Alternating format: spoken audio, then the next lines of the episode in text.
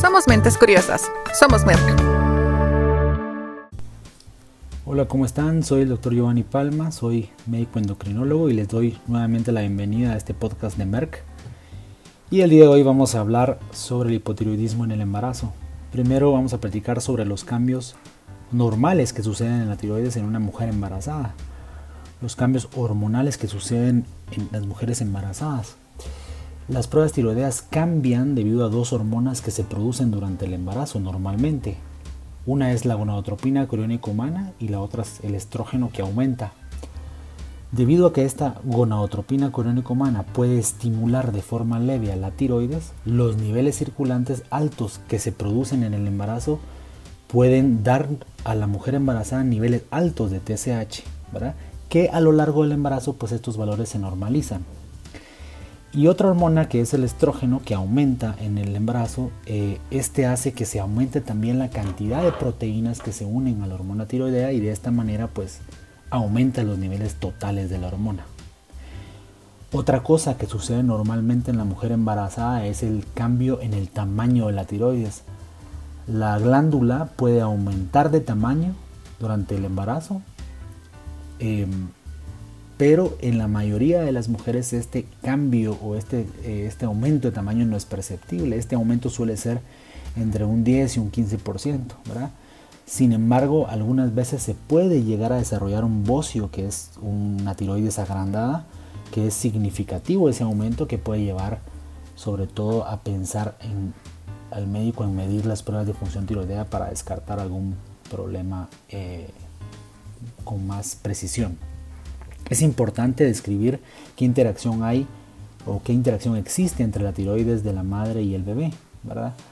Durante las primeras 8, 18 a 20 semanas del embarazo, el bebé depende completamente de la madre para la producción de hormona tiroidea. A la mitad del embarazo, la tiroides del bebé ya comienza a producir su propia hormona. El bebé, sin embargo, sigue dependiendo de la madre para la ingesta de cantidades adecuadas de yodo, el cual es eh, esencial para producir las hormonas tiroideas.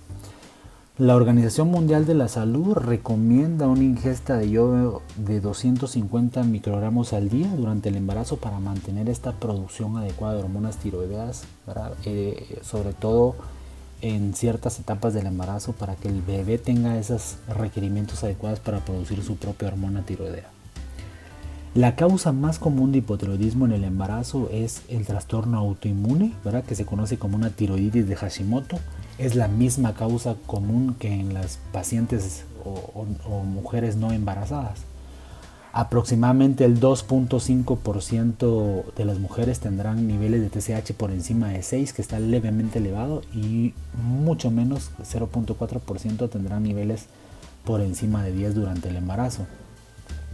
¿Qué riesgos hay eh, de que una mujer embarazada tenga hipotiroidismo? El hipotiroidismo no tratado o tratado de forma inadecuada lleva un riesgo aumentado de aborto.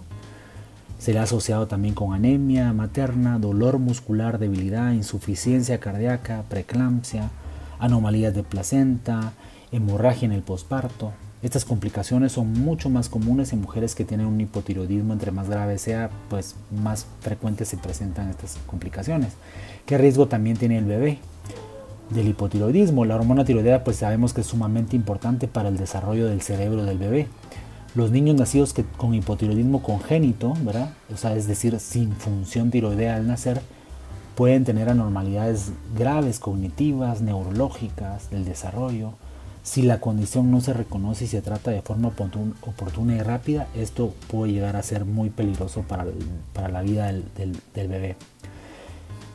Y estas anomalías del desarrollo pues se pueden prevenir con el tratamiento temprano del hipotiroidismo. En la actualidad no, hay un, no existe un acuerdo general en cuanto al tamizaje eh, de todas las mujeres para detectar hipotiroidismo durante el embarazo. Sin embargo, las asociaciones pertinentes como la Asociación Americana de Tiroides recomienda medir niveles de TSH tan pronto se confirme el embarazo en toda mujer que tenga alto riesgo de enfermedad tiroidea, tales como aquellas que, ya tenían un tratamiento de hipotiroidismo antes de quedar embarazadas o que tengan historia familiar de enfermedad tiroidea o historia personal de enfermedad autoinmune o mujeres que tengan bocio. Las mujeres que, con hipotiroidismo establecido deben tener una prueba de TSH tan pronto eh, como se confirme el embarazo. También se les debe aumentar inmediatamente la dosis de levotiroxina porque los requerimientos de la hormona tiroidea aumentan durante el embarazo. Todas las mujeres embarazadas, quienes tengan un nivel de TSH por arriba de 10 en el primer trimestre del embarazo deben ser tratadas por hipotiroidismo. Por el contrario, las mujeres con TSH de 2.5 o menos no necesitan un tratamiento con levotiroxina y para las mujeres con un nivel de TSH entre 2.5 y 10, las recomendaciones varían mucho y puede depender si la madre tiene o no anticuerpos positivos, pero eso hay que verlo ya muy muy a detalle y hay muchas excepciones en estos casos. El objetivo del tratamiento del hipotiroidismo en una mujer embarazada pues es el reemplazo adecuado de la hormona tiroidea. Idealmente se debe optimizar la dosis de levotiroxina en la mujer hipotiroidea antes de quedar embarazada los requerimientos de levotiroxina frecuentemente aumentan durante el embarazo, usualmente entre un 25 y un 50%. Las mujeres hipotiroideas que toman levotiroxina deben aumentar independientemente de su dosis entre un 20 y un 30% tan pronto como se diagnostique el embarazo. Y deben notificarle obviamente a su médico para que éste le solicite las pruebas y la, y la evaluación pertinente. Se deben medir las pruebas de función tiroidea aproximadamente cada cuatro semanas durante la primera mitad del embarazo para asegurarnos de que la función tiroidea de esta mujer sea normal durante todo su embarazo.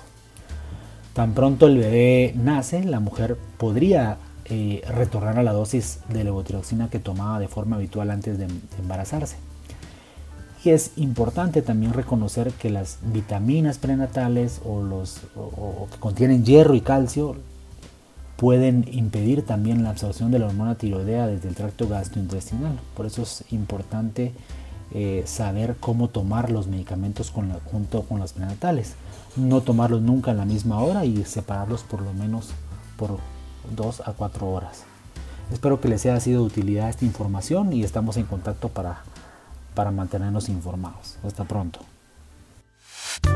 Somos mentes curiosas. Somos Merck.